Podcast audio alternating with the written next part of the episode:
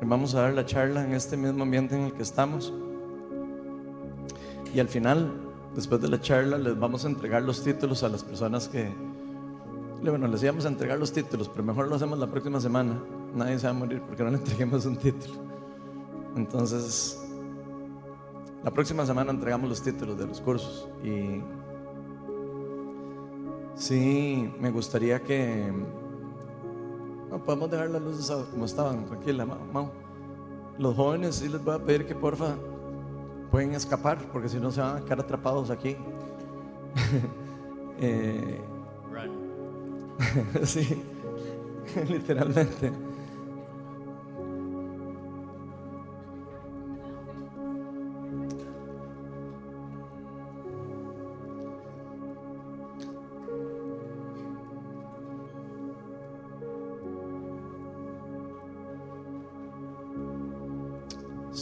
Espíritu Santo, llena este lugar con tu presencia y con tu llenura y con tu paz. Señor, y llénanos con tu Espíritu Santo, que podamos recibir hoy del mensaje que tienes para nosotros, para que podamos recibirlo con, con gozo, con alegría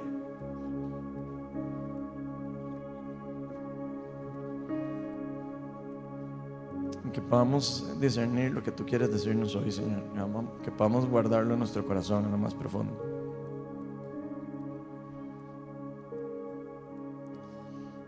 Bueno, este, hoy me gustaría empezar con una, una pregunta.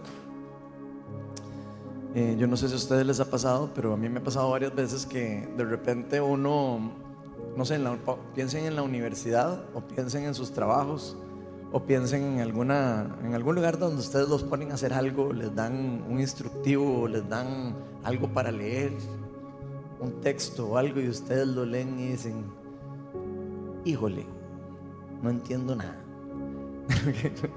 no sé si les ha pasado. Normalmente cuando uno hace, tal vez por primera vez va a un trabajo, lo ponen a hacer algo por primera vez, ¿verdad? O en la U le enseñan a uno algo y uno sale como diciendo, esto es casi que como en chino, ¿verdad? No entendí nada. Yo me acuerdo en la maestría que las primeras semanas yo salía llorando. Llegaba a mi casa llorando y yo le decía a mi, esposa, ay, ay, ay, yo no estoy tan seguro que vaya a poder llevar estos cursos yo. Y, esa era como mi reacción, como, híjole, si no me explica alguien esto, digo, voy a quedar ahí como un tontito, me he perdido. Y eso puede pasarnos también con la Biblia o puede pasarnos con diferentes eh, cosas de que de repente nosotros no entendamos bien lo que estamos eh, leyendo, lo que estamos haciendo. Y hoy quiero como, como que veamos un caso de un personaje bíblico al que le pasa de lo mismo, le pasa más o menos algo parecido a esto. Él andaba con hambre y sed de Dios, pero tal vez no entendía. No sabía qué era lo que estaba leyendo, no entendía si, si Dios estaba, si, si, la persona de que estaba leyendo, si estaba hablando del mismo, si estaba hablando de, de otra persona. Y, y, vamos a ver lo que ocurre, lo vamos a poner en un video. Solo durante el video voy a pedir que bajemos un poquito el volumen de la música y después volvemos a subir la música. Veamos lo que le pasa a Felipe uno de los discípulos. Jesús nos dijo que lleváramos su palabra hasta los confines de la tierra. Tu trabajo es vital. Entonces, ¿qué hago ahora? Ve al sur, al camino del desierto que va de Jerusalén a Gaza.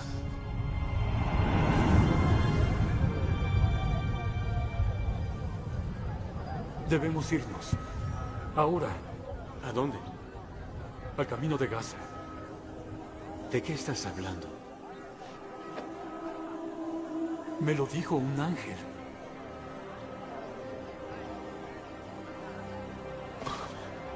Ve.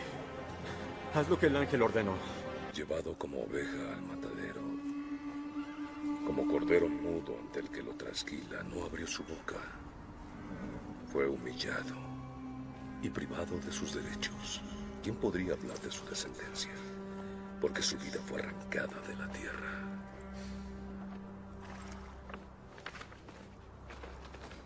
Creo que pasas por un mal momento, amigo. Así es. Y no veo cómo salir. ¿Necesitas ayuda? He reparado ruedas varias veces. Gracias. Por favor. Ese pasaje que leíste antes, de Isaías.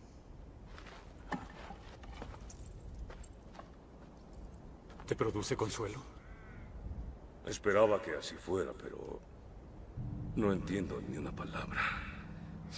El profeta habla de sí mismo o de alguien más. Habla de un hombre que iban a lastimar mucho y humillarlo. Un hombre que nos enseñó que a través de la fe encontraremos la salvación en Él. ¿Y quién es él? Es Jesucristo, el Hijo de Dios.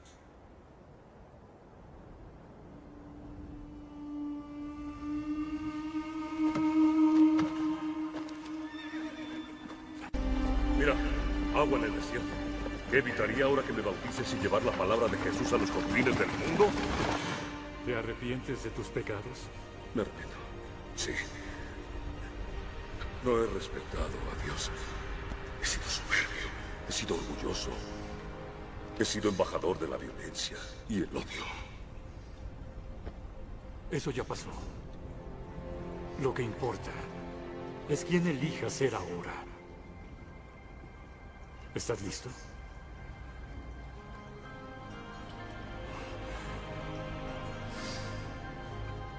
¿Crees en Jesucristo, Hijo de Dios, que murió en la cruz y resucitó al tercer día? Sí creo. Entonces en el nombre del Padre, del Hijo y del Espíritu Santo, yo te bautizo.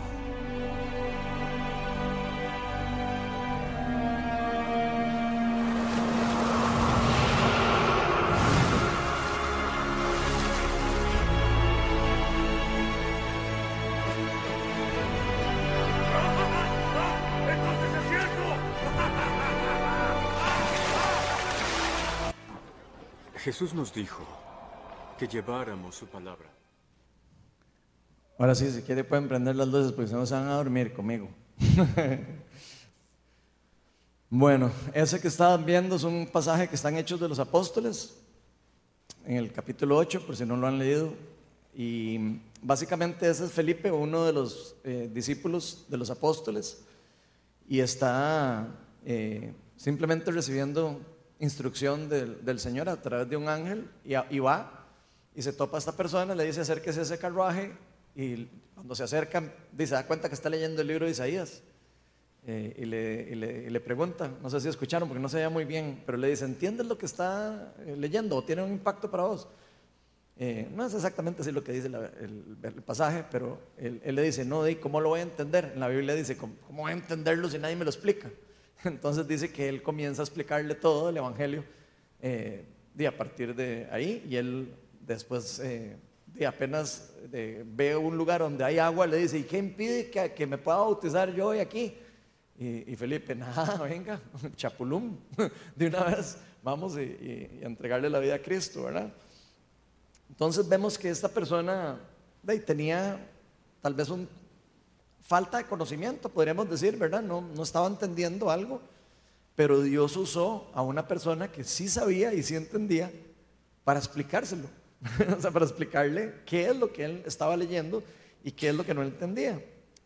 Por eso la charla de hoy la titulé La revelación del Mesías y vamos a estar estudiando el libro de Isaías y vamos a estar en el capítulo 53. Hoy vamos a leer todo el capítulo 53 del Viejo Testamento y vamos a estar eh, hablando de la revelación del Mesías. Así que vamos a hacer una oración. Señor, este, yo te pido que me des gracia para con la gente que está aquí, con los que están escuchando.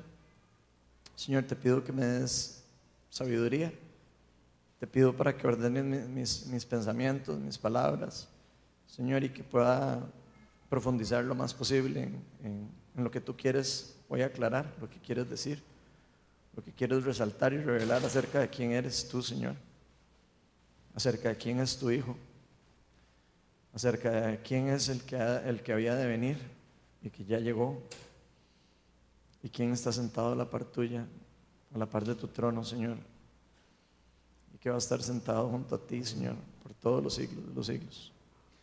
Amén.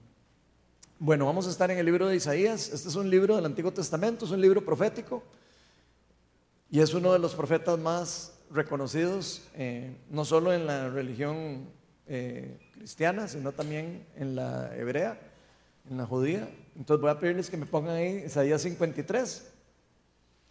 Y quiero aclararles que este pasaje fue escrito 700 años más o menos antes de Cristo. ¿Ok? Entonces eso que vamos a leer eh, no fue que se escribió después de que vimos la película de, de- la crucifixión y todo eso, no, no, no. Eso se escribió y se profetizó de Jesucristo 700 años antes de que Él viniera. ¿Ok? Entonces vamos a leerlo. Yo lo voy leyendo desde la pantalla. Dice, ¿quién ha creído, quién ha creído a nuestro mensaje y a quién se le ha revelado el poder del Señor? Creció en su presencia como vástago tierno, como raíz de tierra seca. No había en él belleza ni majestad alguna. Su aspecto no era atractivo y nada en su apariencia lo hacía deseable. Despreciado y rechazado por los hombres, varón de dolores, hecho para el sufrimiento, todos evitaban mirarlo. Fue despreciado y no lo estimamos. Ciertamente, Él cargó con nuestras enfermedades y soportó nuestros dolores, pero nosotros lo consideramos herido, golpeado por Dios y humillado. Él fue traspasado por nuestras rebeliones y molido por nuestras iniquidades. Sobre Él recayó el castigo, el precio de nuestra paz. Y gracias a sus heridas fuimos sanados.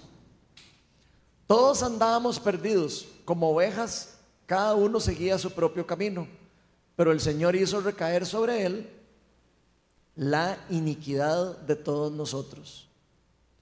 Maltratado y humillado, ni siquiera abrió su boca. Como cordero fue llevado al matadero. Como oveja enmudeció ante su transquilador y ni siquiera abrió su boca. Después de aprenderlo y juzgarlo, le dieron muerte.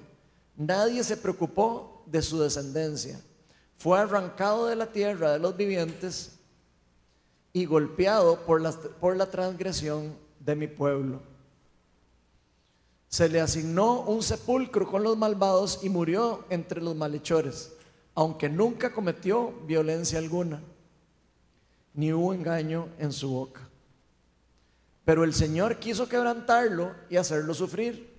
Y como Él ofreció su vida en expiación, verá su descendencia y prolongará sus días. Y llevará a cabo la voluntad del Señor. Después de su sufrimiento, verá la luz y quedará satisfecho por su conocimiento. Mi siervo justo justificará a muchos y cargará con las iniquidades de ellos. Por lo tanto, le daré un puesto entre los grandes y repartirá el botín con los fuertes, porque derramó su vida hasta la muerte. Y fue contado entre los transgresores, cargó con el pecado de muchos e intercedió por los pecadores. Ese es el capítulo 53 de Isaías. Me gustaría saber de quién creen que están hablando. ¿De quién? ¿Y por cómo saben que es Jesús? Porque describe bastante bien todo lo que pasó a Jesús, ¿verdad? Qué casualidad, ¿verdad? Es como casualidad. Hoy vamos a ver varias, para, hoy voy a usar bastantes palabras claves porque esto se las trae. Entonces, antes de empezar, quiero que me pongan ahí Juan 1.41 y quiero explicarles algunos conceptos importantes muy básicos.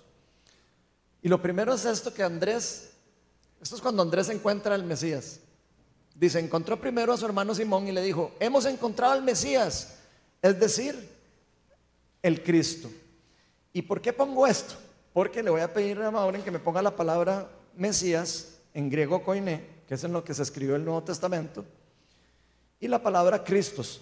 ¿Y qué significa cada una de esas palabras? La primera es el Mesías, que significa el Cristo. O sea, el Mesías, cuando alguien dice el Mesías, lo que está diciendo es el Cristo. ¿Ok? Y, y el Cristo significa el ungido también, lo mismo que el Mesías. Y en hebreo es Mashiach. Así es como se dice en hebreo. Tal vez no lo digo perfectamente porque yo no sé hablar hebreo. Pero lo importante es que esa palabra en hebreo es Mashiach. Cristos significa por el contrario todo lo mismo. Mesías, el Cristo, el ungido. O sea, es prácticamente un sinónimo. Y quería explicar también la palabra iniquidad, porque ahí vimos que habla de iniquidad y habla de un montón de cosas que leímos. Y la iniquidad significa injusticia o gran maldad en el modo de obrar. Entonces, cuando se nos dice que Él pagó por las iniquidades de nosotros, está hablando, Él pagó por nuestra maldad, por nuestras transgresiones, por nuestros pecados. Y hoy vamos a estar viendo dos realidades que se nos están revelando en este pasaje de Isaías, ¿verdad? Obviamente, como les dije, 700 años antes de que naciera Cristo o más años, ¿verdad? Y que nos va a confirmar o que nos puede llevar a, a estar seguros y nos revela más acerca de la identidad de nuestro Señor Jesucristo, que por algo le dicen Jesucristo, por cierto. Al decir Jesucristo están diciendo Jesús, Jesús Mesías, de una vez, por si acaso. Entonces, la primera realidad que vamos a ver hoy es que la revelación del Mesías, el Cristo, implica que Él vino para pagar la iniquidad de todos. Y ahí vamos a estar viendo que en Isaías 53, del 6 a 8, nos dice que todos andábamos perdidos, o sea, todo, cuando dice todos es todos. El pueblo andaba perdido y ahí estamos todos nosotros. Andábamos perdidos y dice como ovejas. Ustedes han visto lo que pasa con las ovejas cuando no tienen un pastor. ¿Lo han visto? ¿Alguna vez han ido a ver algún caso de ovejas? Andan como tontitas por todo el lado, ¿verdad? Y se van para donde sea y el pastor tiene que ir a arriarlas con un perro y todo. Para eso hay hasta perros australianos y todo que les pellizcan los, los, pies a las ovejas y las mandan de vuelta para que se metan, porque son como tontillas las ovejas. ¿Ok? Entonces la Biblia nos compara a nosotros con ovejas. Adivinen por qué. Porque somos medio tontillos también. Andamos ahí como descarriados por todo lado, donde nos lleve, donde nos lleve, donde vemos acá te vamos y mordemos, básicamente. Entonces, para ir entendiendo eso, dice que cada uno seguía su propio camino. Estas son palabras del profeta Isaías. Pero el Señor hizo recaer sobre él, está hablando sobre el Mesías, ¿verdad? La iniquidad de todos nosotros. Dice, maltratado y humillado, ni siquiera abrió su boca. Como cordero fue llevado al matadero, como oveja enmudeció ante su transquilador y ni siquiera abrió su boca. Y después de aprenderlo y juzgarlo, le dieron muerte. Y aquí quiero que veamos la revelación de la identidad de Jesús como el Cristo. Es algo que se proclama proféticamente en el Antiguo Testamento y se confirma una y otra vez en el Nuevo Testamento.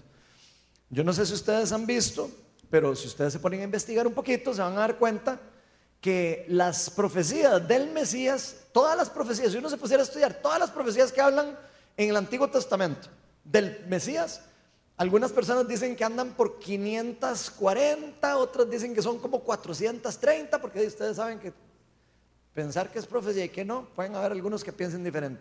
Pero ¿saben cuántas cumple Jesús en forma conservadora? O sea, como diciendo, esta, si no lo dice el versículo, mejor esta no digamos que sí. Más de 300 profecías del Antiguo Testamento.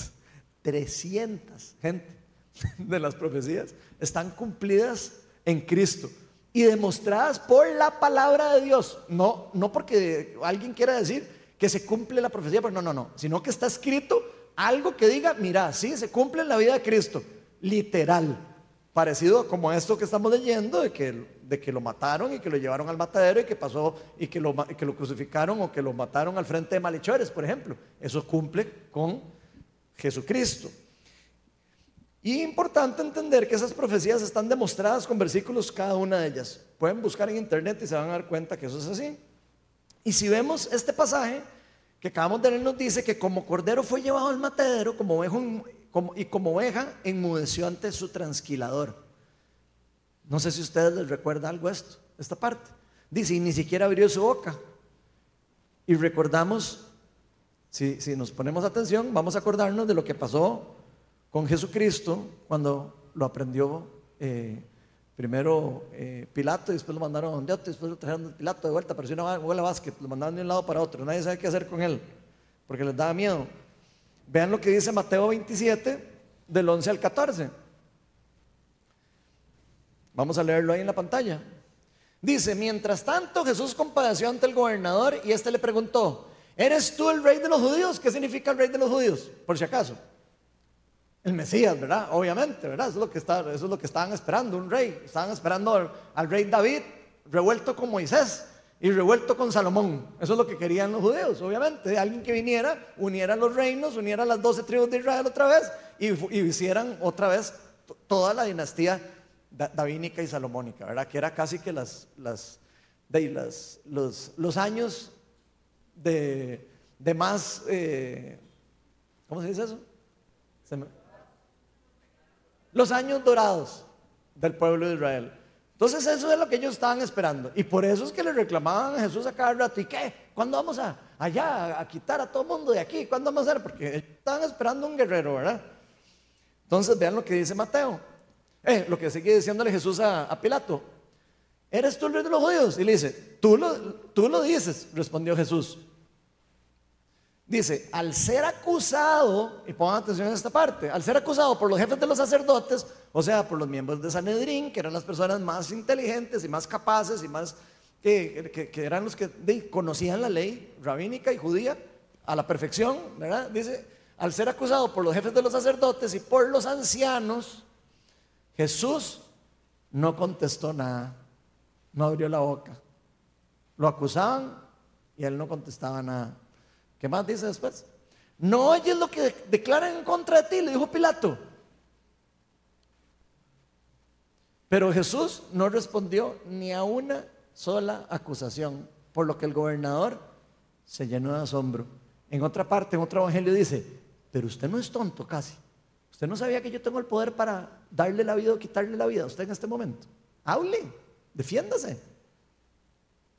Y después Jesús le contesta otras cosas que vamos a ir viendo más adelante. Pero sí vemos cómo se cumple esa profecía en Jesucristo.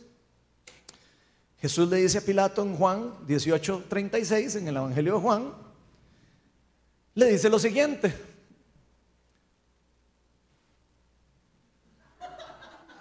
Ya casi sale ahí. Juan 18:36. Ya, así funciona a veces eso.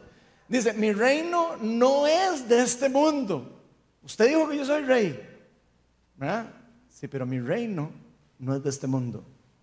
Le contestó Jesús, si lo fuera, mis propios guardias pelearían para impedir que los judíos me arrestaran. Que quede claro que Jesús era judío, ¿verdad? Pero mi reino no es de este mundo. Punto. Pero Jesús sabía que él tenía que morir en la cruz para cumplir con el propósito de su vida. Él sabía que no tenía que defenderse, él sabía que él no tenía que hablar, él sabía que no tenía que decir, sí, pero es que yo no, yo no, no, eh, no tenía que hacer nada, más que dejar que se cumpliera lo que estaba pasando. Eso no quiere decir que Jesús no tuvo miedo, eso no quiere decir que Jesús no sufrió para llegar a eso. Eso no es, eso no es así.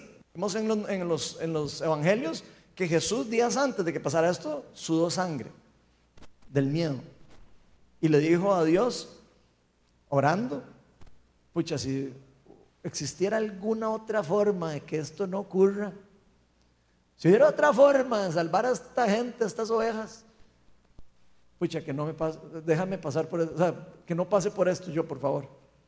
Y después le dice, bueno, donde ya termina de entender, como todos nosotros, pero que no se haga tu voluntad, sino la tuya. Y se sometió a lo que le vendría por delante. ¿Y eso por qué es así? Porque solo había una forma de restablecer el mundo caído, de restablecer la maldad y restablecer la iniquidad que había entrado en la humanidad y el castigo del pecado eterno que tendríamos que pagar todos los seres humanos por el resto de la humanidad. Solo había un camino. Y eso lo explica la Biblia desde la Torá hasta Apocalipsis. Si ustedes toman en cuenta la Torá, como los primeros cinco libros de la Biblia de nosotros, que son los mismos que los libros de los judíos. En la Torá nos enseña que desde el inicio había, bueno, no desde el inicio, después de que ya hacen la promesa a Abraham y después de que mandan la ley, ¿verdad? El primer pacto con la humanidad, Dios dice que tienen que matar a un cordero cada cierto tiempo para el perdón de pecados. ¿Qué es lo que hacía eso? Expiar los pecados. Pagaba el precio. La muerte del animal pagaba por la sangre el precio de lo que correspondía al pecado de cada uno de nosotros. Eso lo mandó así Dios Yahweh lo mandó así a su pueblo y lo hicieron durante años de años. De hecho, eso lo hizo Dios eh, y lo, hizo cuando sacó el pueblo de Israel de eh, Egipto. No sé si se acuerdan, él envía eh, las, 12 plagas de las 12 plagas al pueblo de Egipto, cada una de ellas para destruir a un Dios. a un Dios particular, ¿verdad? Dios de fertilidad, Dios de varios tipos. Por si no sabían, él está atacando diferentes dioses y después, el último, la última plaga es el espíritu de muerte. ¿Y qué dice la Biblia? ¿O qué dice eh, toda la historia eh, judía y todo? Que Dios les dijo, sacrifiquen a un cordero y pinten el dintel de la puerta con la sangre. ¿Verdad? ¿Para qué van a pintar con la sangre del cordero la puerta? Para que el espíritu de muerte pasara por ahí y dijera, aquí ya se pagó el precio. Aquí ya se sacrificó el cordero. Entonces ya esta persona no merece la muerte, no tiene que pagar la muerte. Entonces el espíritu de muerte se brincaba las, las casas de los dinteles que estaban marcados con la sangre del cordero. Esa fue la primer ventana que le enseña a Dios, bueno, una de las primeras, porque ya lo había enseñado con, la, con Adán y Eva, cuando pecan, ¿qué es lo que hace primero Dios? los viste con pieles de animales, o sea, sacrificó animales para cubrir el pecado de ellos. Entonces, si ustedes se ponen a ver en la Biblia, hay varias ventanas o, reflejos de lo que Dios está haciendo a través del sacrificio de animales para perdonar el pecado de la humanidad y enseñando o llevando al pueblo a entender lo que iba a suceder en un futuro. En este caso estamos leyendo lo que iba a pasar con el Mesías que vean que lo están comparando con un cordero. Y lo están comparando con un cordero que iba a pagar por las iniquidades y por el pecado de las personas. ¿Lo ven? Entonces todo tiene como, como una... Eh, Dios siempre tuvo un plan desde el inicio hasta el fin. Lo fue mostrando, lo fue revelando al pueblo en diferentes etapas. Y entonces ahora nosotros, claro, después de ver de todo lo que, lo que ha pasado, sabemos que eh, solo por medio del sacrificio de un cordero o un animal, ¿verdad? En ese caso habían palomas y otras cosas, se podía perdonar el pecado. Entonces, solo por medio del sacrificio del cordero de Dios, ¿verdad? El cordero de Dios, es que se podría pagar la deuda definitiva de la humanidad completa o el pecado de la humanidad. Y así como sacrificaban corderos en el antiguo, en el antiguo pacto, Dios con el, eh, todo lo que hizo con la ley eh, eh, mesiánica, Jesús vino a hacer el sacrificio expiatorio. Jesús vino a decir, yo me sacrifico. De hecho, si ustedes ven en, en la Biblia, habla también en Hebreos, en una parte habla donde dice Jesús, donde dice, ¿y quién irá? O sea, Dios está como hablando con él mismo y Jesús dice, yo voy, yo me ofrezco. O sea, no fue que Dios mandó a su hijo y lo mandó ahí al matadero como si fuera que, lo obligó a morir, sino fue que Jesús dijo, yo me apunto, yo voy y yo, me, yo, yo pago eso por mi, por mi pueblo. Entonces Jesús vino a hacer un sacrificio expiatorio para que se cumpliera la justicia de Dios con la humanidad. ¿Y por qué? Uno diría, ¿por qué tuvo que morir Cristo para que se cumpliera la justicia de Dios? Que Dios más injusto, que Dios más malvado. Pero es que la realidad es que Dios no es malvado y si es justo. Y si algo se rompe o algo se incumple, si, si, hay que hacer justicia, tiene que pagarlo, tiene que pagarse, tiene que saldarse. Entonces, si Cristo no hubiera muerto para pagar la deuda del pecado por nosotros, nosotros al día de hoy estaríamos todavía sacrificando animales. Si no, no habría nada que pudiéramos hacer para pagar el pecado de nosotros. ¿Ustedes han visto mataderos de animales aquí últimamente por la Guasima? Cada año. No, ¿verdad?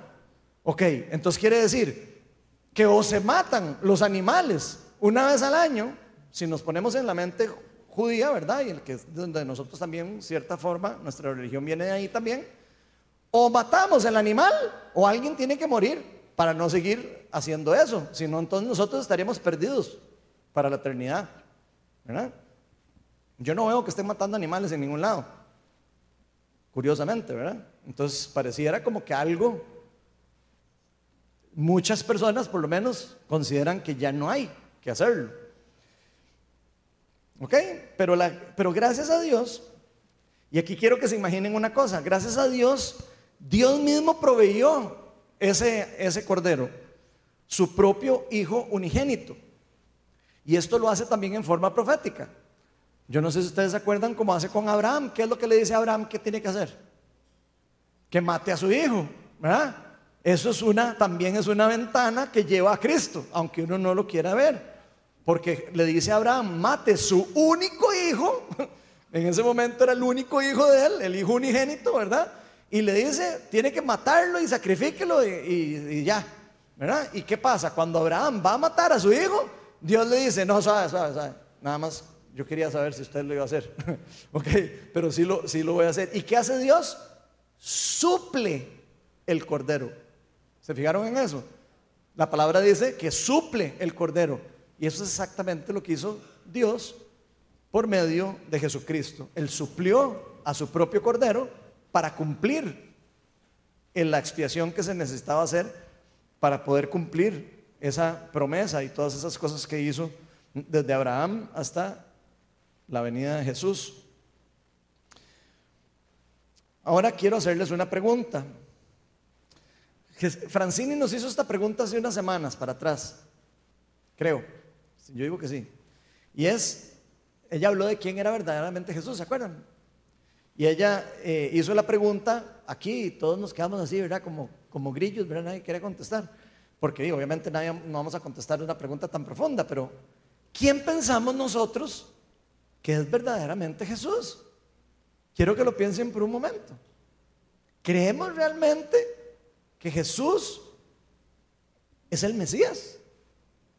¿O creemos que Jesús es un muchacho muy bueno que vino y que, no sé, y que hacía milagros y prodigios porque, porque no sé, era mago?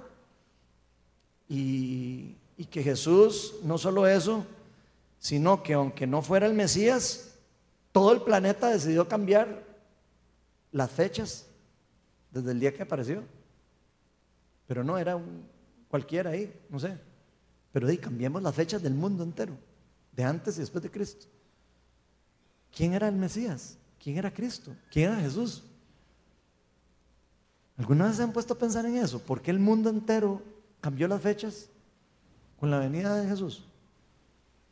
Si fuera un profeta cualquiera o si fuera cualquier otra persona buena que ha pasado por el mundo. Qué raro cambiar todo un calendario universal para fijar la fecha con respecto a la inauguración del evento más importante de la historia de la humanidad, que es la inauguración del reino de Dios, la venida, el acercamiento del reino de Dios. Tan es así que Juan el Bautista decía, arrepiéntanse porque el reino de los cielos está cerca. Ya él sabía lo que venía. Ya estaba. Y él decía, de hecho ya está en la tierra. Pero yo no tengo ni siquiera la capacidad de tocarle las sandalias. Él decía, o sea, él ya sabía que el reino ya estaba, ya, andaba caminando el Mesías cerca. Y después cuando Jesús toma su, su ministerio, también empieza a predicar, arrepiéntanse porque el reino de los cielos está cerca. Después los fariseos ven a Jesús echando fuera demonios, que era una revolución, ¿verdad? Porque los demonios sí los echaban fuera los judíos. Y, sí, pero con ritos parecidos también a los que eh, los, eh, los padres católicos hacen, digamos tipo exorcismo. Eso existe en la, en la religión judía también y en la religión eh, eh, católica también. Eh, ¿Qué es lo que hacen? De ritos y restos y un montón de cosas ahí hasta que el demonio se aburra y salga ¿verdad? y ya dice, no, seas tonto, ya que me dejen de orar. Entonces dice, aburre y se va, ¿verdad? Entonces, obviamente esos ritos duraban horas de horas de horas y días y días de días, ¿verdad? Y en eso llega Jesús, el Hijo de Dios, y dice, fuera, en el no, afuera. Y el demonio, ¡ah! Y todo el mundo, a la pucha, suave toque, aquí algo cambió. Este viene con una enseñanza nueva, decían los mismos fariseos. Y llegó a tal punto que decían, ah, no, es que este muchacho lo que pasa es que es de, Belcebú. Entonces, claro, y como es el hijo de Belcebú, entonces los demonios le hacen caso, ¿verdad? Y Jesús ahí les dice, vean, si yo echara fuera demonios por el príncipe de Belcebú, ¿qué significa? Significaría que el reino de, las tinieblas está dividido. Y Satanás nunca va en contra de Satanás. Y un reino no puede estar unido si, si no está, si- si está peleando contra sí mismo. En cambio, si yo echo fuera demonios por medio del Espíritu Santo, significa que el reino de Dios ha llegado a ustedes. Así les digo. Y todos. Ay. ¿Ok? Entonces, ¿qué tiene que qué tiene en mente Jesús del resto de los profetas? Aparte de que históricamente está comprobado que existió, que vivió, que estuvo en la época que dicen que estuvo en los evangelios, porque todo eso está comprobado, ¿verdad? Digo, Jesús es el único, eh, digamos, líder religioso, si lo quisiéramos llamar así, para ponerle un nombre un poco ateico, ¿verdad? Es el único líder religioso que se, que se ha mostrado que existe o que existió. Ojo, demostrado históricamente, no solo por la Biblia y los libros eh, de la iglesia, sino por libros extra bíblicos, por historiadores. Está probado que Jesús existió, está probado que estuvo en el reino de Pilato y estudiado con historia y todo, coincide con todo, ¿verdad? Y hay otras personas que tienen escritos acerca de los milagros que hizo Jesucristo y están en otras cosas que no son nada que ver con la Biblia. ¿Ok? Aparte de eso, es el único de todos los, los que adoran eh, o, digamos, eh, líderes religiosos que resucitó entre los muertos. Es el único. Y que también fue comprobado. ¿Cómo fue comprobado? Ay, que Ronald Majetón, usted no estaba ahí. ¿Cómo está comprobado? Por los evangelios. Fue comprobado por testigos eh, oculares. Se escribieron libros también de personas que no, que no eran cristianas, que escribieron de la resurrección de Cristo. O sea, de personas que, que- que- que dijeron, sí, yo vi a ese señor después caminando por no sé dónde. Pues miles de personas vieron a Jesús resucitado. Entonces, hay cuatro evangelios escritos por cuatro diferentes personas que dicen que, que vivieron, que estuvieron con él, ¿verdad? No estoy hablando aquí de los libros de Aristóteles, ¿verdad? Que nadie, el que los escribió no estuvo con Aristóteles, ¿verdad? Ni ninguno de esos, de los filósofos. Todos esos libros que, ustedes que ustedes encuentran de filosofías y de cosas, ninguno está escrito por una persona que fue testiga ocular. Ninguna.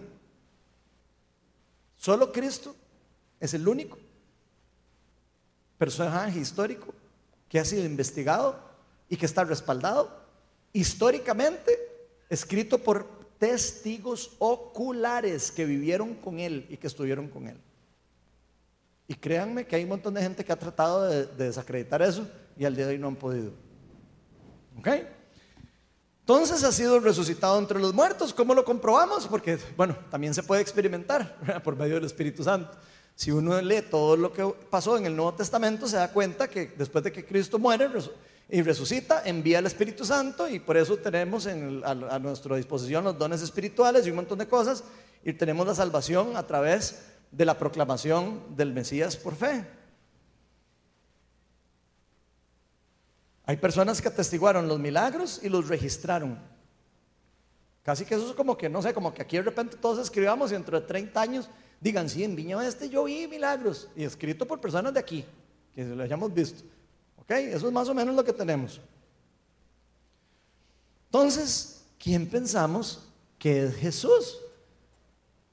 ¿Será cualquier profeta?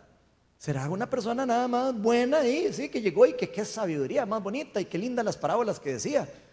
Y, y qué interesante la sabiduría que tenía Jesucristo y quién sabe dónde la sacó, pero ¿será que es, fue solo una persona inteligente, una persona influyente, un buen líder, nada más?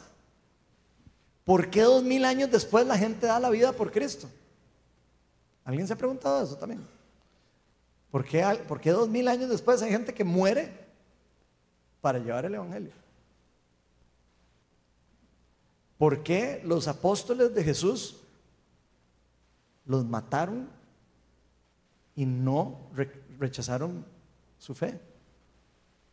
Si ustedes hubieran estado en un lugar ahí donde hubiéramos dicho, vean, vamos a decir que Ronald es el Mesías, y ahí y aquí vemos 12, y cada uno va a llevarse esa idea en la cabeza y los agarran y los ponen para, patas para abajo y le dicen, si, si dice que Ronald no es el Mesías, yo lo descuelgo y lo bajo. Si fuera mentira, que yo fuera el Mesías, ustedes no dirían, bueno, no, sí, mentira, mentira. Fue todo un complot. No harían eso. Bueno, todos los apóstoles murieron matados y nunca dijeron, no, no, eh, es mentira lo que creemos. Más bien está escrito que iban a hacerlo hasta lo último para, para que eso se llegara hasta, lo, hasta el confines de la tierra. Y por eso es que nosotros ahora sabemos que existe el Evangelio. Por eso tenemos copias de papiros, miles de copias de los Evangelios. Hay miles de miles de copias, ¿verdad? No estamos hablando de un librillo ahí que se encontraron ahí en una, en una roca escondida y entonces de que ahí solo uno, no, no. Copias del Evangelio Mateo hay mil copias. y todas eh, estudiadas a nivel de, ADN y todo, y que, y que son de la época. Digo, por si no sabían, como me encanta decir a mí. O sea, es a ese nivel.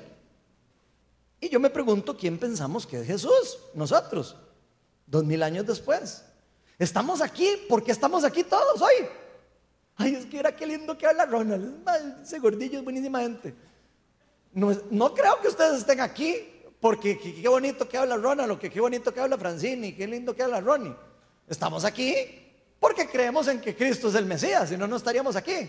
O por lo menos andamos con una idea de decir, ¿será que sí es el Mesías? Y que me lo he perdido. Mínimo, ¿verdad? Podría ser la otra posibilidad, que esté este equipo y diga, bueno, y tal vez, ¿verdad? Tal vez he estado equivocado, tal vez nunca nadie me lo explicó. Tal vez, tal vez sí, tal vez ando ahí, nunca, nunca le he puesto atención a las Sagradas Escrituras y bueno, aquí estoy, pero aquí estoy porque, porque medio creo por lo menos que es posible. ¿Quién pensamos que es Jesús? Jesús mismo le hizo esa pregunta a sus discípulos después de estar varios tiempos con ellos. Vean lo que dice Mateo 16, 13 al 20. ¿Vieron? Ahí sirvió también cuando llegó a la región de Cesarea de Filipo, Jesús preguntó a sus discípulos, ¿quién dice la gente que es el Hijo del Hombre? ¿Quién dice la gente? A ver, ¿quién dice? Le respondieron. Unos dicen que es Juan el Bautista. O sea, unos estaban ahí medio, locos, ¿verdad? Porque Juan el Bautista estuvo caminando a la misma vez que Jesús, ¿verdad? Entonces decir que era Juan el Bautista está medio, medio, medio loco, ¿ah? un poquillo. Pero decían, como tal vez podríamos pensar, como le cortaron la cabeza a Juan el Bautista, se le pasó el espíritu a Jesús. Algo así, podría estar pensando a las personas que dicen eso, ¿verdad? Entonces dicen, unos dicen que es Juan el Bautista, otros dicen que es Elías. Y eso es una profecía. Elías sí había una profecía que Elías iba a volver. Después Jesús dice que ese Elías era Juan el Bautista en el Nuevo Testamento. Y él dice, ese, eh, el Elías que ha de venir era Juan el Bautista, no yo. ¿Ok? Y después dice, y otros dicen que Jeremías, uno de los profetas, o sea, prácticamente el chisme era, es un profeta ese mae, es un profeta ahí, sí, ahí anda diciendo cosas bonitas y regañando a los fariseos, como todos los profetas que siempre han venido a regañar a todos a todo mundo, porque están perdidos, porque están haciendo algo. ¿Y ustedes? Ok, eso dicen, todo eso que dicen mío está bien, qué bonito, pero ¿y ustedes quién, quién dice que soy? Hijo de puña, imagínense. Que se le haga uno la pregunta. ¿Y usted? Ronald, ¿quién dice que soy yo? Y vean lo que le contesta Pedro. Tú eres el Cristo, o sea, tú eres el Mesías, le está diciendo en griego. Tú eres el Mesías, el Hijo de Dios viviente. El Hijo del Dios viviente, afirmó Pedro. Y vean lo que le dice Jesús. Dichoso tú, Simón, hijo de Janás, le dijo Jesús, porque eso no te lo reveló ningún mortal. O sea, eso no te lo reveló así su lógica y, sí, qué lindo, aquí ando con Jesús y qué, qué buena gente. No, no. Sino, se lo reveló mi Padre que está en el cielo. Yo te digo que tú eres Pedro y sobre esta piedra edificaré mi iglesia. Las puertas del reino de la muerte no prevalecerán contra ella. Te daré las llaves del reino de los cielos y todo lo que ates en la tierra quedará atado en la tierra, atado en el cielo y todo lo que ates, desates en la tierra quedará, quedará desatado cielo o al revés. Es que me lo quitaron antes de tiempo, entonces no pude leer. Pero es al revés. Lo que desate en la tierra quedará desatado en el cielo. Luego les ordenó a sus discípulos que no dijeran a nadie que él era el Mesías. Ay, pero qué raro, Ronald. Ahora dice que es el Mesías, pero que no le diga a nadie. ¿Cómo es eso? ¿Qué es lo que hacía Jesús? Esto ocurre porque Jesucristo sabía que él tenía un tiempo en la tierra. Y eso lo vemos en una y otra vez en los evangelios. A veces le decían, pero hasta sus hermanos le decían, pero vamos a la fiesta y vamos ahí, usted, usted es el Mesías y todo. Y él decía, no, no, mejor no voy, porque no ha llegado mi hora. O sea, que probablemente el Espíritu Santo le decía a Jesús, mm, si usted va ahí, puede ser que lo agarren antes de tiempo. Y entonces él les decía, todavía no es el momento de revelar públicamente que yo soy el Mesías. Incluso sanaba a algunas personas sanaba a, leprosos, por ejemplo, hay registros donde le dice, no le digan a nadie que yo lo sané, todavía, porque sanar a un leproso era todo un problema, no solo por sanarlo, y más si era un sábado, ¿verdad? No, solo por sanarlo, sino porque estuvo con el leproso, ¿verdad? Entonces, si estuvo con el leproso, tenía que quedarse afuera de la ciudad no sé cuántos años, hasta que le revisaran hasta el último color de la ropa para ver si no estaba contaminado. Esa era la ley judía. Entonces Jesús tenía muy claro cuándo sería el momento de revelar su identidad en el momento correcto. Y eso fue precisamente el querer revelar eso, fue lo que precisamente llevó a que lo mataran. A diferencia de lo que muchos, algunos judíos creen que no es así. Yo un día escuché, de hecho, a un en tele escuché, eh, no recuerdo si era, em, eh, ¿cómo se llama esta? Em, bueno, escuché a, un líder de otra religión diciendo, si yo, si me demuestran que en la Biblia, ojo que lo dijo así, yo decía, no puedo, no puedo creer que estoy escuchando eso, porque decía, si me demuestra alguien que Jesús dijo que él era el Mesías, yo me hago cristiano. Y yo, ¿A dónde tengo que ir para decirle dónde lo dijo? Porque hay demasiados lugares. Eso dijo públicamente. Yo decía, pero ¿qué es esto? no leen. O sea, o no leen o no lo han leído nunca en su vida. Pero Jesús dijo varias veces que él era el Mesías. Pero, pero demasiado claro. Una de esas la acabamos de leer. Hace rato acabamos de leer una compilato. Ahora, está escrito ahí, ¿verdad? Y vean que también se lo dijo a los, a los discípulos, también se lo dijo a los fariseos en otros, en otros momentos, tal vez. ¿Qué significa? Si yo echo fuera eh, demonios con el Espíritu Santo, ¿significa que el reino de los cielos ha llegado a ustedes? ¿Qué significa? Si el reino de Dios llegó a ustedes, ¿qué significa? ¿Que llegó quién? El Mesías, ¿verdad? Ok, entonces, si usted lo que quiere oír es que le digan, yo soy el Mesías, y si lo dijo también, por si acaso.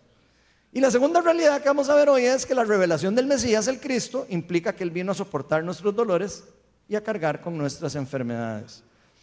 Isaías 53, del 4 al 5, dice, ciertamente Él cargó con nuestras enfermedades y soportó nuestros dolores, pero nosotros lo consideramos herido, golpeado por Dios y humillado. Ojo, voy a parar ahí un toque y no me lo quiten el versículo. Porfa. Cuando Cristo murió, hasta los discípulos se pusieron a llorar. Viste, se me fue Jesús. Y ya Jesús les había dicho, vean, yo tengo que irme ahorita, pero voy a volver dentro de tres días. Pero aún así, los discípulos, viste, nos mataron al Mesías, le pegaron, yayay, y, y así. Y vean lo que está diciendo el profeta. Pero nosotros lo consideramos heridos y golpeado por Dios y humillado. Algunas personas al día de hoy todavía creen que fue una humillación la muerte de Jesucristo en la cruz, donde fue lo más glorioso que él pudo haber hecho para derrotar al reino de las tinieblas. Él fue traspasado por nuestras rebeliones y molido por nuestras iniquidades. Sobre, sobre él recayó todo el castigo. Pongan atención, sobre él recayó todo el castigo. O sea, sobre el Mesías iba a caer todo el castigo del pecado. Dice precio de nuestra paz. De hecho, a Jesús le decían príncipe de paz, por si acaso. Y gracias a sus heridas fuimos sanados. O sea, gracias a las heridas que llevó Jesucristo en la cruz, gracias a que Él murió y resucitó entre los muertos, es que usted y yo podemos ser sanados de la vida, de la muerte eterna, ser restaurados y ser trasladados del reino de las tinieblas al reino de la luz admirable, así dice Jesús en la Biblia. Así que Jesús ha sido el único profeta que ha declarado tan claramente que Él es el Mesías. Estoy hablando eh, profetas judíos, ¿verdad? por si acaso es el único profeta que ha declarado tan claramente que es el Mesías, pero no solo que lo haya dicho, porque profetas que han dicho eso un montón, ¿verdad? sino que lo haya demostrado con el poder de Dios y no solo por medio de milagros y prodigios, porque bueno, uno podría hacer trucos, ¿verdad? Pero lo, lo, demostró a través de milagros y prodigios, sino que también por medio del cumplimiento de más de 300 profecías mesiánicas. ¿Ustedes se imaginan lo que es cumplir 300 profecías mesiánicas con la vida de uno. O sea, nada más registren la vida de uno y digan, hijo de pucha, 300 cosas del registro de la vida de esa persona apunta que es el Mesías. ¿Qué dice el pasaje que estamos leyendo que haría el Mesías? Bueno, si ustedes se leen el libro de Isaías, todavía más terminan creyendo que Jesús es el Mesías, porque Isaías habla del reino de Dios y habla del reino de Dios y habla de, lo que el Mesías iba a hacer, ¿verdad? Y habla de los cojos eh, levantando los cojos y los ciegos viendo y todo el asunto. ¿Y qué es lo que hace Jesús cuando viene aquí? Empieza a hacer exactamente eso. Pero vean lo que dice Isaías 53 del 10 al 11. Dice, pero el Señor quiso quebrantarlo y hacerlo sufrir. Y como, e, y como Él ofreció su vida en expiación, verá su descendencia y prolongará sus días y llevará a cabo la voluntad del Señor.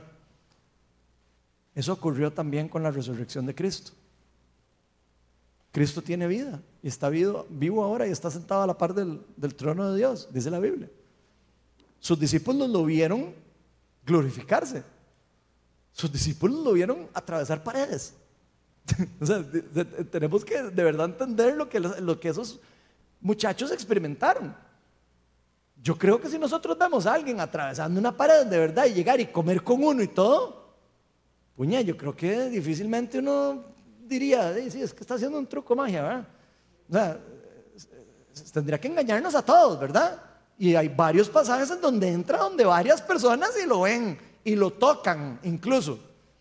Dice, después de su sufrimiento verá la luz y quedará satisfecho. Por su conocimiento mi siervo justo justificará a muchos y cargará las iniquidades de ellos. ¿Qué hacía Jesús cada vez que iba a algún lugar? Una de las cosas que hacía que era, ¿sanaba qué? Sanaba enfermos, ¿verdad? Si ustedes leen los evangelios, sanaba paralíticos, sanaba ciegos. Hay registros de que sanó un ciego de nacimiento, que era nunca nadie había visto un ciego de nacimiento ser sano. Está registrado en los evangelios. Resucitó a Lázaro entre los muertos también, cuatro días después de muerto. Los judíos creían que al cuarto día el espíritu se iba del cuerpo. No crean que los milagros de Jesús son, ah, mira, eh, qué casualidad que llega cuatro días. No, no, no, no, no, no, no, no. Es porque querían específicamente que usted supiera que estaba muerto, completamente muerto, no dormido, estaba muerto. Entonces sanaba enfermos, resucitó muertos, hizo que ciegos vieran, que cojos caminaran, resucitó entre los muertos, convirtió agua en vino y todo. imagínense. Ya le va a decir que fiestero, ¿verdad? Hasta eso. Probablemente era una persona alegre también, no como muchos no, lo imaginamos. Y después del sufrimiento violento, la luz, eh, ve la luz, o vio la luz y quedó satisfecho. O sea, resucitó entre los muertos, fue glorificado y ahora él sabe que todo lo que él hizo, nosotros lo estamos haciendo los cristianos. Él puede ver y él está probablemente satisfecho de ver cuando los cristianos siguen su llamado. Jesús nos dijo a todos, yo soy la luz del mundo, ¿verdad? Y todo el que ande conmigo no andará en tinieblas, pero después nos dijo, ustedes son la luz del mundo. Y la luz del mundo no está hecha para guardarse, ni para estar en una cajita, ni para que la tapen, sino para que la pongan encima de una colina y todo el mundo la pueda ver. Y todo el mundo pueda ver la luz que irradia los cristianos, que lamentablemente no siempre irradiamos luz, ¿verdad?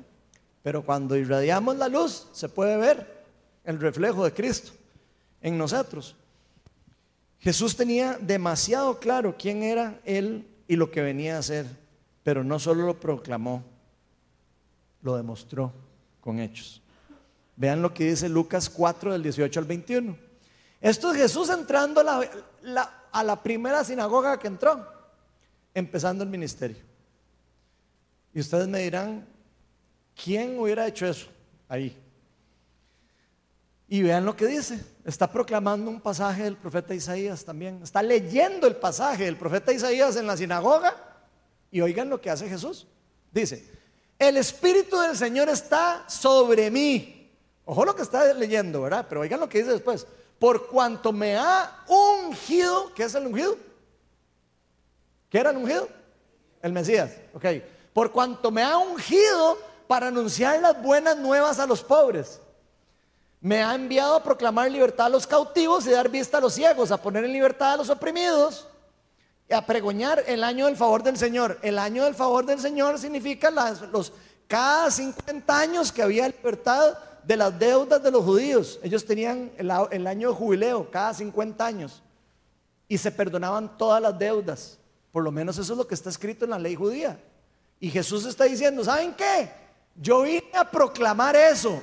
¿Y qué creen que está diciendo él cuando está diciendo yo vengo a proclamar el año del favor del Señor? Vengo a perdonar los pecados, a liberar la iniquidad y todo lo que estábamos leyendo hace un rato.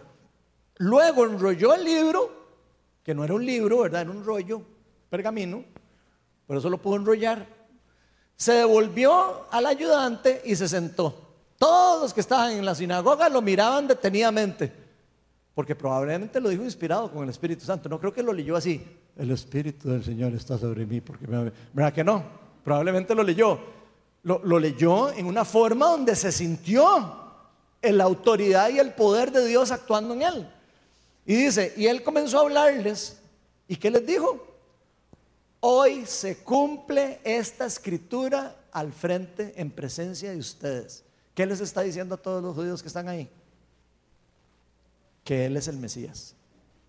Les está diciendo, eso que acabo de leer, de que el Espíritu del Señor está sobre mí porque me ha ungido a mí para llevar eso, se ha cumplido hoy. Y todavía hay personas que dicen que Él nunca dijo que Él era el, ungido. Luego, este fue el inicio del ministerio de Jesús. Claro, casi lo matan ahí, ¿verdad? si ustedes leen, Él hace eso y se tiene que escapar de ahí porque eso era herejía. Eh, todos los que estaban ahí dijeron, ¿qué? Herejía, maten a ese maestro. Y dice la Biblia que él se escabulló y se escapó. ¿Ok? Entonces no fue como que dijo algo así como, eh, viva el día, ¿verdad? No, no, él estaba arriesgando su vida al decir eso, ¿verdad? Tendría que estar loco alguien para decir eso ahí al frente de todo ese montón de personas religiosas y decir, hoy se ha cumplido la escritura y soy yo al que ustedes han estado esperando. Prácticamente es lo que está diciendo. ¿Ok? Y ese fue apenas el inicio del ministerio de Jesús. Él anunció quién era y qué venía a hacer. Pero Jesús aquí no solo dijo, el Espíritu del Señor está sobre mí porque yo floto como un ángel y no sé qué. No, no, no dijo eso. Sino salió de ahí y empezó a echar afuera demonios y empezó a, levantar a los cojos y a resucitar a los muertos y empezó a hacer las obras del reino de Dios. No fue que nada más dijo, así, aquí yo soy el gran ungido, no sé qué, y pura hablada. No, no, no. Lo demostró con hechos. Lo, lo, mostró posteriormente a lo largo de todo el ministerio de él y que finalmente terminó cumpliéndose la profecía de Isaías de que fue enviado al matadero. Él terminó muriendo y cumpliendo la profecía. O sea, no solo dijo yo soy, que además decía yo soy a cada rato y lo decía literalmente el gran yo soy. Es como decir Yahweh. Lo decía cada rato cuando en el Evangelio de Juan vemos ocho veces donde él dice, yo soy. Incluso en una parte, cuando él dice, yo soy, cuando lo vienen a arrestar, que yo soy es él, yo soy el que soy, el que es el que será. Eso es lo que significa Yahweh. ¿Ok? Cuando él dice, yo soy, andan buscando a Jesús y lo van a arrestar y le dicen, ¿a dónde está Jesús? ¿A dónde está Jesús? Aquí estoy. ¿Y quién es Jesús? Yo soy. Y dice la Biblia que se caen todos al piso. ¿Habían leído eso? Ah, tal vez no todos lo leyeron, ¿verdad? Pero cuando él dice, yo soy, dice la Biblia que se caen los guardas con el poder del Espíritu Santo. o sea, entiendan, la persona que estamos estudiando. Estamos estudiando una persona que se movía en el poder de Dios. Estábamos hablando de, de una persona que tenía sabiduría no humana. Estamos hablando de, persona, de una persona que era 100% hombre y 100% Dios. Estamos hablando de una persona que estaba llena del Espíritu Santo, una persona que no pecó. No hay registro de los pecados, no hay registro. y la Biblia dice que él no pecó. Y por eso pudo pagar el precio, porque era un cordero sin mancha. Los corderos tenían que ser perfectos para, para poder funcionar como expiatorio. Y por eso dice la Biblia que Jesús es el cordero de Dios. Y Isaías también dice que iba a ser así. Ahora, que pasó alguien y cumplió 300 profecías y que levantó muertos y que, resucitó y, que, y, que, limpió leprosos y que todo y que se, parecía todo, todo era igualito, pero si no era. Por favor, o sea, de verdad, el que quiere oír, que oiga. Y el que no quiere oír, que no oiga, ¿verdad? Pero hay que ver los hechos. Si fuera un juicio lo que estamos pensando aquí y analizamos los hechos sin religión en la cabeza y empezamos a ver los hechos históricos de los hechos reales y las cosas, se los garantizo que nos convencen los hechos. De hecho, hay personas, hay un libro y todo que se llama El caso de Cristo.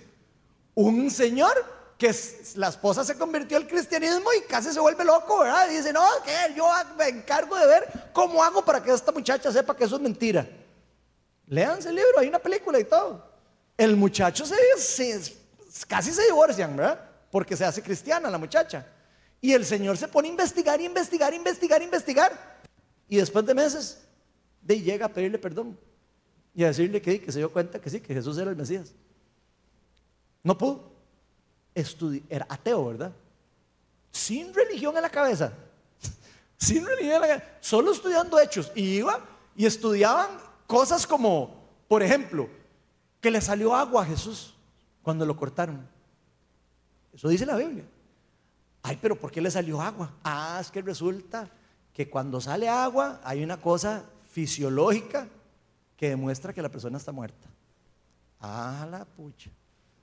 Y entonces empiezo a investigar cosas así y detallitos que habían en la Biblia que todo el mundo los lee como, ay, qué lindo agua, ¿verdad? Y qué lindo esto, y qué lindo esto, y sí, ay, qué bonito. Y todo el mundo cree que es como la historia de Harry Potter, ¿verdad? Entonces todo el mundo cree que es como, sí, entonces llegó Voldemort, ¿verdad? Y llegó el otro, y entonces, y, ganó el bien. Y la gente cree que es así, pero no es así. Estudiemos los hechos. Estudiemos la historia también. Y también abramos nuestro corazón a la posibilidad de creer que estamos equivocados, ¿verdad? Porque los fariseos creían que tenían la razón. Ya ves, Ronnie nos aquí nos dio toda una lección la semana pasada de cómo Pablo, miembro del Sanedrín, instruido por Gamaliel, eh, circuncidado el octavo día de la tribu de Benjamín, que era la segunda tribu del pueblo del sur, que solo era Judá y Benjamín. Es muy importante que él fuera de la tribu de Benjamín. No es un, nada más un detallito. La, la- la- tribu de Benjamín y la de Judá eran las dos tribus que eran realmente judías, las demás eran eh, no tan judíos, por eso estaban separados las, las tribus. Y nos enseñó que el mismo Pablo quería matar a los cristianos porque decía, estos maes se van a pasear en la religión judía, porque levantan muertos. Imagínense. Y Pablo andaba matando a la gente y metiéndolos a la cárcel porque decía, usted vuelve a hablar de, de Yahvé y lo meto preso. Y ese Jesús, me lo me paso ese señor por ya sabe dónde. Ni diga la palabra Jesús. Así era gente. Les prohibían hablar de Jesús. En Hechos 4 dicen que los metieron a la cárcel y les dijeron, si usted vuelve a mencionar el nombre de Jesús, le va a pasar lo mismo que le pasó a Jesús. Prácticamente esto, gente. Y al día siguiente estaban, vieron que Jesús es el Hijo de Dios. Y todo el mundo, no, es que son unos locos enfermos, ¿verdad? Entonces, más están locos. Bueno, esas son las personas que predicaron el Evangelio de, Cri- de- de Jesucristo. Entonces todos estaban locos. Y todos andaban enfermos porque estaban locos. Pucha, ojalá hubieran tantos locos aquí. ¿verdad? Y esto terminó finalmente con el sacrificio de su propia vida por los demás, pero al mismo tiempo resucitando entre los muertos. Y testigos oculares que lo dicen y que lo redicen. Pablo dice, yo fui testigo de eso. Gente, a los, otros judíos, yo lo vi, a mí se me apareció. Cuando Pablo tiene que ante, ante el rey, que lo iban a mandar a Roma, le explica todo lo que le pasó. Es que yo iba caminando en el caballo y de repente me cayó un- una luz del cielo y yo caí al piso. Y yo le dije, ¿qué quieres, Señor? Y él me dijo, yo soy Jesús. ¿Quién eres? Yo soy Jesús, a quien tú persigues. Él le cuenta a todo mundo eso porque eso le cambió la vida. Entiendan, un fariseo, una persona que, que- estudió desde chiquitito, a leerse todo el Torah se lo sabía de memoria. Esa es la persona a la que Jesús se le aparece y lo hace caerse el caballo y se termina escribiendo el Nuevo Testamento. Ocho o nueve libros del Nuevo Testamento están escritos por un miembro del Sanedrín. Entendamos eso. Es algo de otro nivel, no, es casualidad, no es como, ay, mira qué bonito, ¿verdad? Sí, ¿verdad? 66 libros que hablan de la misma persona y que no se contradicen. Eh, qué chiva, ¿verdad? 66 libros escritos por diferentes autores que hablan de la misma, de la misma persona, del mismo plan y que no se contradice. Pucha, yo no sé, pero eso no puede ser casualidad. Habría que ser muy loco, verdad, para decir, ah, no, y qué casualidad, ¿verdad? Qué casualidad, sí. Además de ver los hechos, ¿verdad? En el Evangelio de Juan se nos dice que Jesús mismo Murió el mismo día, tras de eso, oigan esto, por favor. Jesús murió el mismo día en el que iban a sacrificar al Cordero Pascual. O sea, murió en la Pascua. ¡Ay, qué casualidad! Murió el mismo día en el que se sacrificaban los corderos. ¿Cómo, explíquenme ustedes, ¿cómo va a ser posible que el profeta más reconocido de la historia del mundo, además de casualidad, murió el mismo día en que sacrificaban los, los corderos?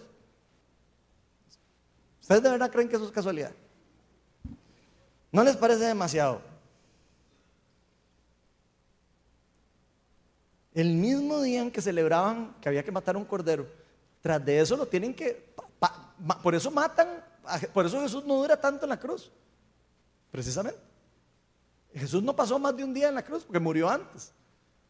Pero eh, ya iban a ir a quebrarle las piernas porque se iba a celebrar la Pascua. Por eso lo iban a hacer así. Esos pasaban tres días ahí pegando gritos los, que crucificaban. Pero como era Pascua, quisieron adelantar la muerte de esa gente. Cuando llegaron a ver si Jesús estaba muerto, estaba muerto.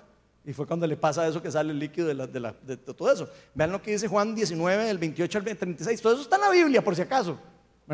Todo lo que yo estoy diciendo está en la Biblia. No es que no estoy contando una historia, ¿verdad?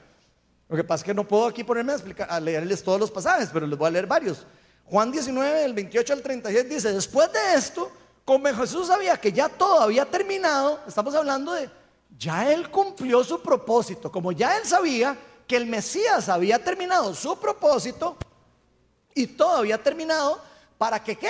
Para que se cumpliera la escritura. Dijo, tengo sed. Había ahí una vasija llena de vinagre, así que empaparon una esponja en la vinagre y la pusieron en una caña y se la acercaron a, su boca, a la boca. Al probar Jesús el vinagre dijo, todo se ha cumplido. Terminado está, dicen otras versiones. Consumado está, dicen otras versiones. O sea, ya, ya, ya se cumplió todo. Luego inclinó la cabeza y entregó el Espíritu. Y vean lo que dice el Evangelio Juan ahí después. Era el día de la preparación para la Pascua. Los judíos no querían que los cuerpos permanecieran en la cruz en sábado, en sabbat, porque por ser este día un día solemne. Así que pidieron a Pilato ordenar que les quebraran las, las piernas a los crucificados y bajaran sus cuerpos. Fueron entonces los soldados y le quebraron las piernas al primer hombre que había sido crucificado con Jesús y luego al otro. Acuérdense, como dijo Isaías, ¿cómo iba a morir el Mesías?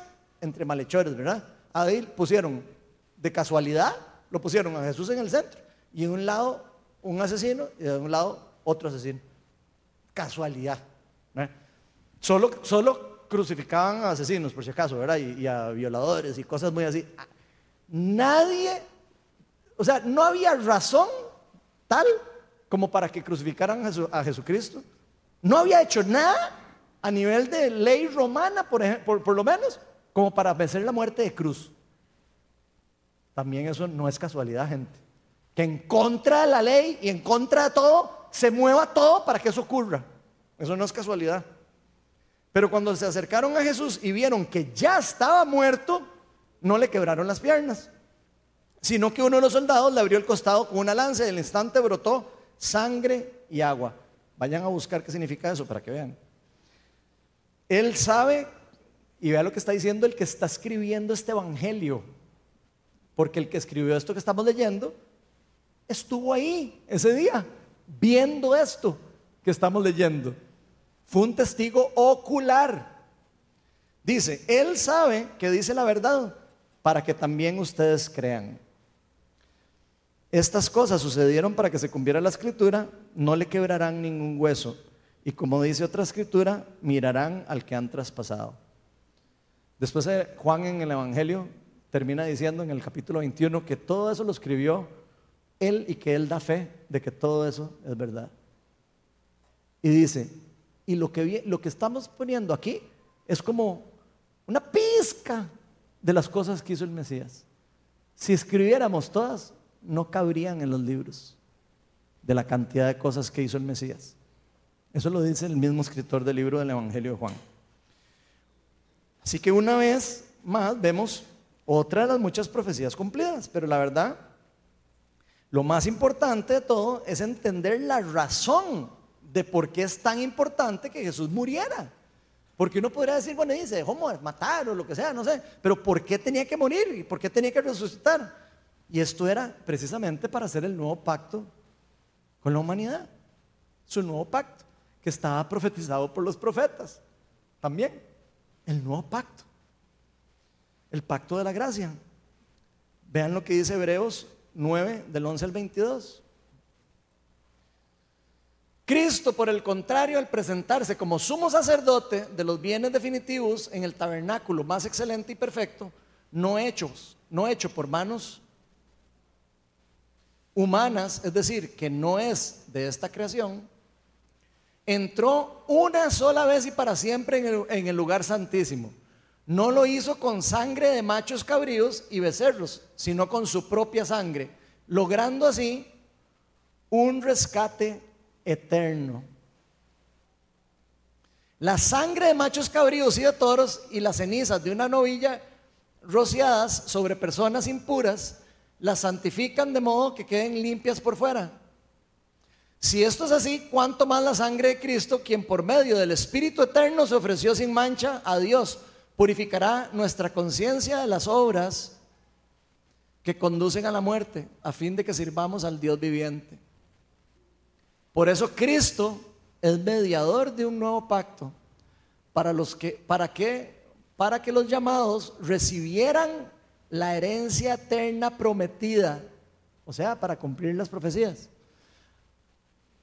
Ahora que Él ha muerto para liberarlos de los pecados cometidos bajo el primer pacto.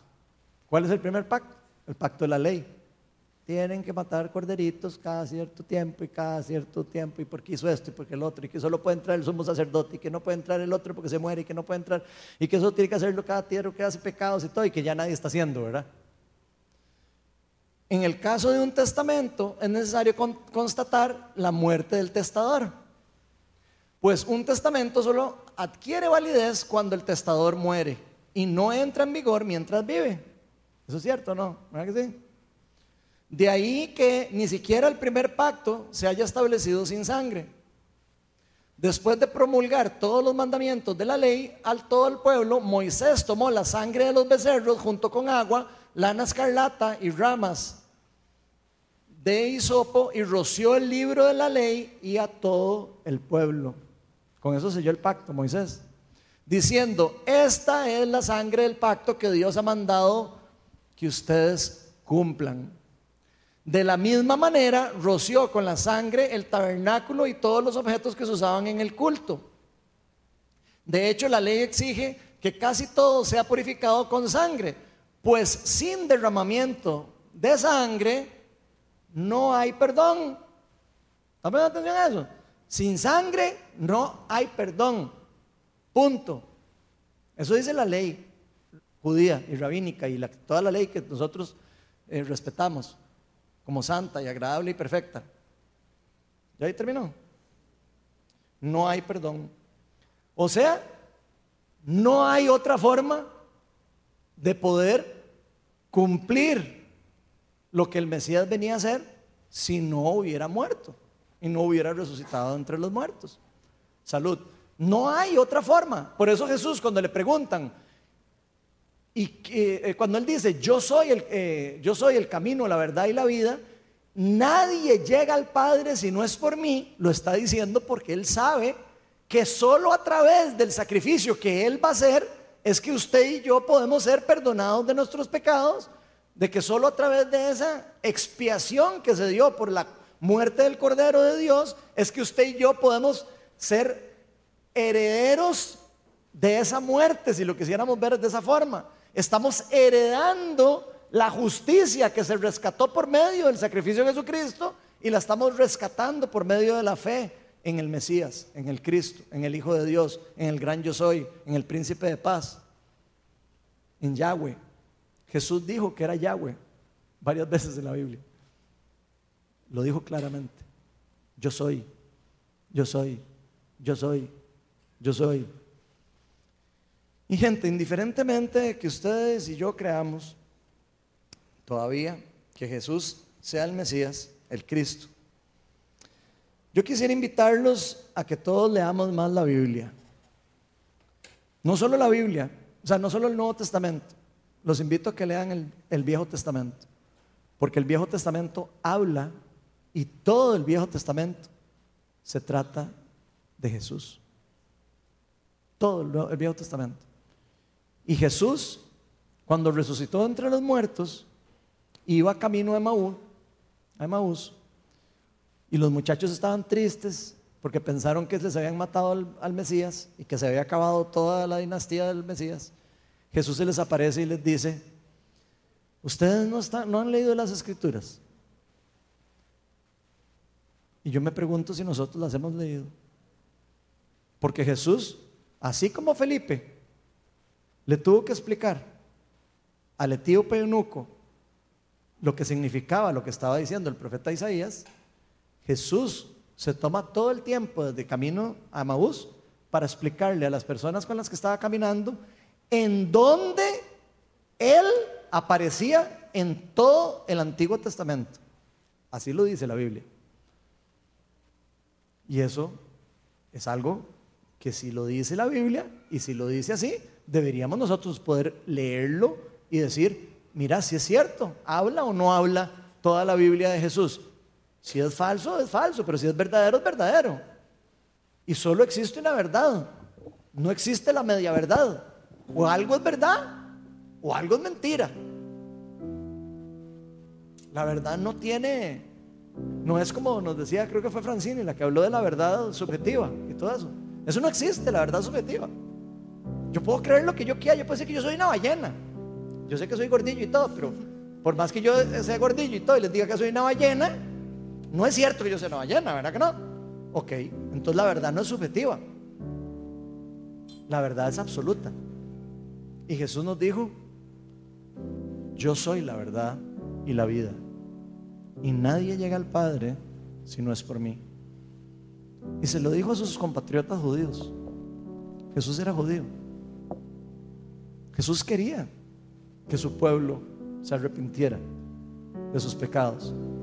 Jesús quiere el día de hoy que todos nos volvamos un, un solo pueblo, judíos y gentiles, extranjeros, hombres y mujeres, como dice la Biblia. Ya no hay diferenciación. Jesús precisamente vino a unir todo lo que el enemigo había desunido. Y a que realmente los descendientes de Abraham fueran todos a los que se les prometió las promesas, que era hacia todas las naciones.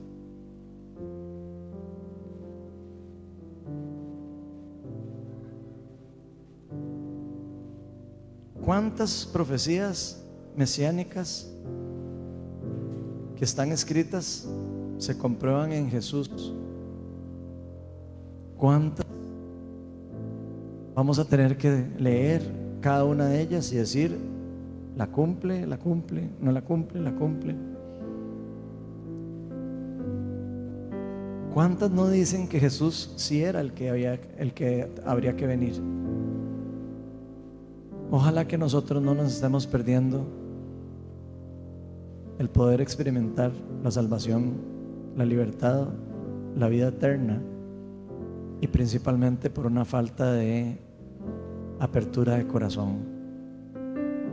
A Pablo le tomó tiempo. Pablo tuvo que enfrentarse con Cristo resucitado para llegar a creer que Él era el Cristo. Tomás siendo uno de sus discípulos, dijo, hasta que yo no meta el dedo dentro de las llagas de las costillas, no voy a creer. Al final lo hizo y pudo creer. Pero Jesús le dice algo muy sabio a Tomás ese día. Dichosos los que no ven y creen. Vamos a ponernos todos de pie. Y vamos a invitar al Espíritu Santo que nos revele más acerca de Jesús y no solo de que Él fue y será por siempre y para siempre el gran yo soy, el Yahvé, el primero y el último, el alfa y el omega, el príncipe de paz y todos los nombres que se le han adquirido, se los han adjudicado a Jesucristo, el Hijo del Hombre. Jesús es Dios, Padre, Hijo y Espíritu Santo. Y aunque algunas personas digan que Cristo nunca dijo que Él era el Mesías, yo creo que están equivocadas. Creo que la Biblia es bastante clara. Creo que los escritos de Jesucristo son bastante claros de que Él sí dijo que Él era el Mesías. Y no creo que a Jesús no lo, hubieran matado como lo mataron si él, si él no hubiera dicho y no hubiera dado a entender que Él estaba diciendo que Él era Dios.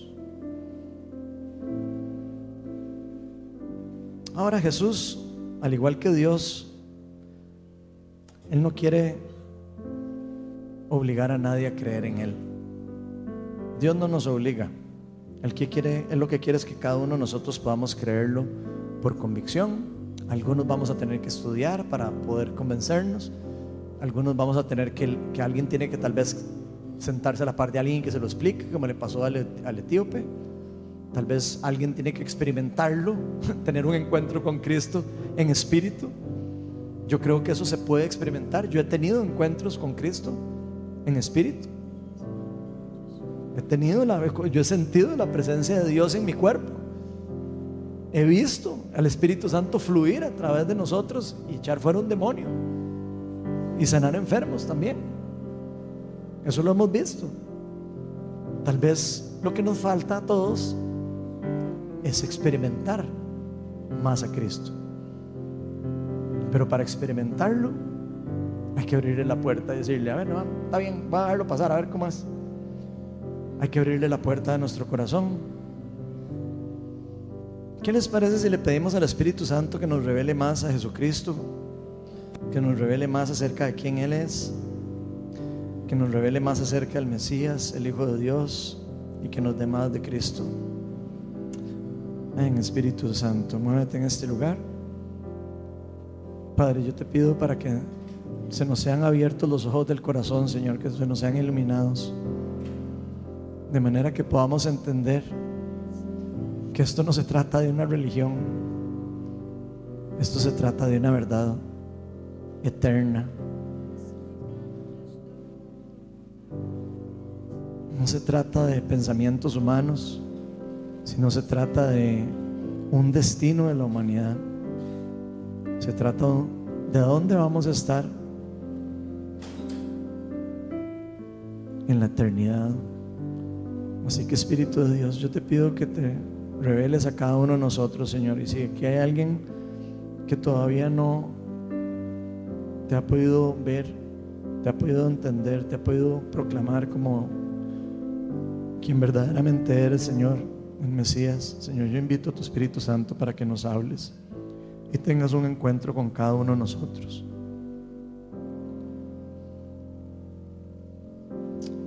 Si hay alguien que aquí que, que tal vez ha estado pensando o, luchando con esto, voy a pedirle que levante su mano o se acerque adelante y pida oración. Si hay alguna persona que todavía tiene duda en su corazón y es normal, créanmelo. Yo pasé 30 años de mi vida sin creer que Jesús era el Mesías. Si hay alguien que todavía no lo ha podido ver, entender, que está con dudas, que tiene todavía dudas en su corazón, que no ha querido dar un paso porque le da miedo arrepentirse o porque le da miedo equivocarse, yo lo invito a que busque, que aclare sus dudas. Aquí hay personas que tienen el rato para poder sentarse con cada uno de ustedes y mostrarles a través de las sagradas escrituras de que Jesús es el Señor. Y si hay alguien que hoy quiere entregarle la vida a Cristo, hoy es el mejor día. Si alguien quiere decirle, bueno, ya yo ya, entendí y yo quiero recibir a Jesús como mi Salvador, como mi Señor, yo quiero recibir su regalo, su pacto de gracia divina para conmigo, para con mi vida, para con mi familia. Hoy es el mejor día, pueden pasar adelante a recibir oración y podemos ayudarlos, podemos hacer una oración juntos. No porque una oración sea la solución a eso, la solución a eso está en el corazón, está en la fe genuina, en la fe verdadera. Pero a veces una oración nos puede servir para proclamar con nuestra boca lo que estamos diciendo, lo que estamos entendiendo, lo que estamos sintiendo en nuestro corazón. O si hay alguien que tiene dudas, tal vez no exactamente que Jesús sea el Mesías, pero tiene alguna duda de alguna otra cosa que le esté afectando en su vida para poder vivir la vida cristiana o, la vida apuntada hacia el camino que Dios tiene para cada uno de nosotros también. Se vale, se vale tener dudas y puede levantar su mano, puede pasar adelante y podemos orar por usted también. Hoy es el mejor día de hecho, hoy vamos a compartir al final. Entonces hay tiempo también para hablar. No tiene que ser aquí adentro ni nada. Lo que sí pido al Espíritu Santo y a Dios es que ninguna persona aquí se quede con la espinita de debí haber preguntado, debí haberme sentado a conversar con alguien de esto. Aunque sean horas de horas explicando para entender para cuestionar, para que se les sea revelada la verdad. Yo quiero invitarlos a todos y cada uno de los que estamos aquí de preocuparnos para que otras personas conozcan a Jesús. Fue el llamado que nos dio Jesucristo a todos. Vayan por todas las naciones, haciendo discípulos, enseñándoles a obedecer lo que yo les he enseñado y bautizándolos en el nombre del Padre, del Hijo y del Espíritu Santo. Y yo estaré con ustedes hasta el fin del mundo.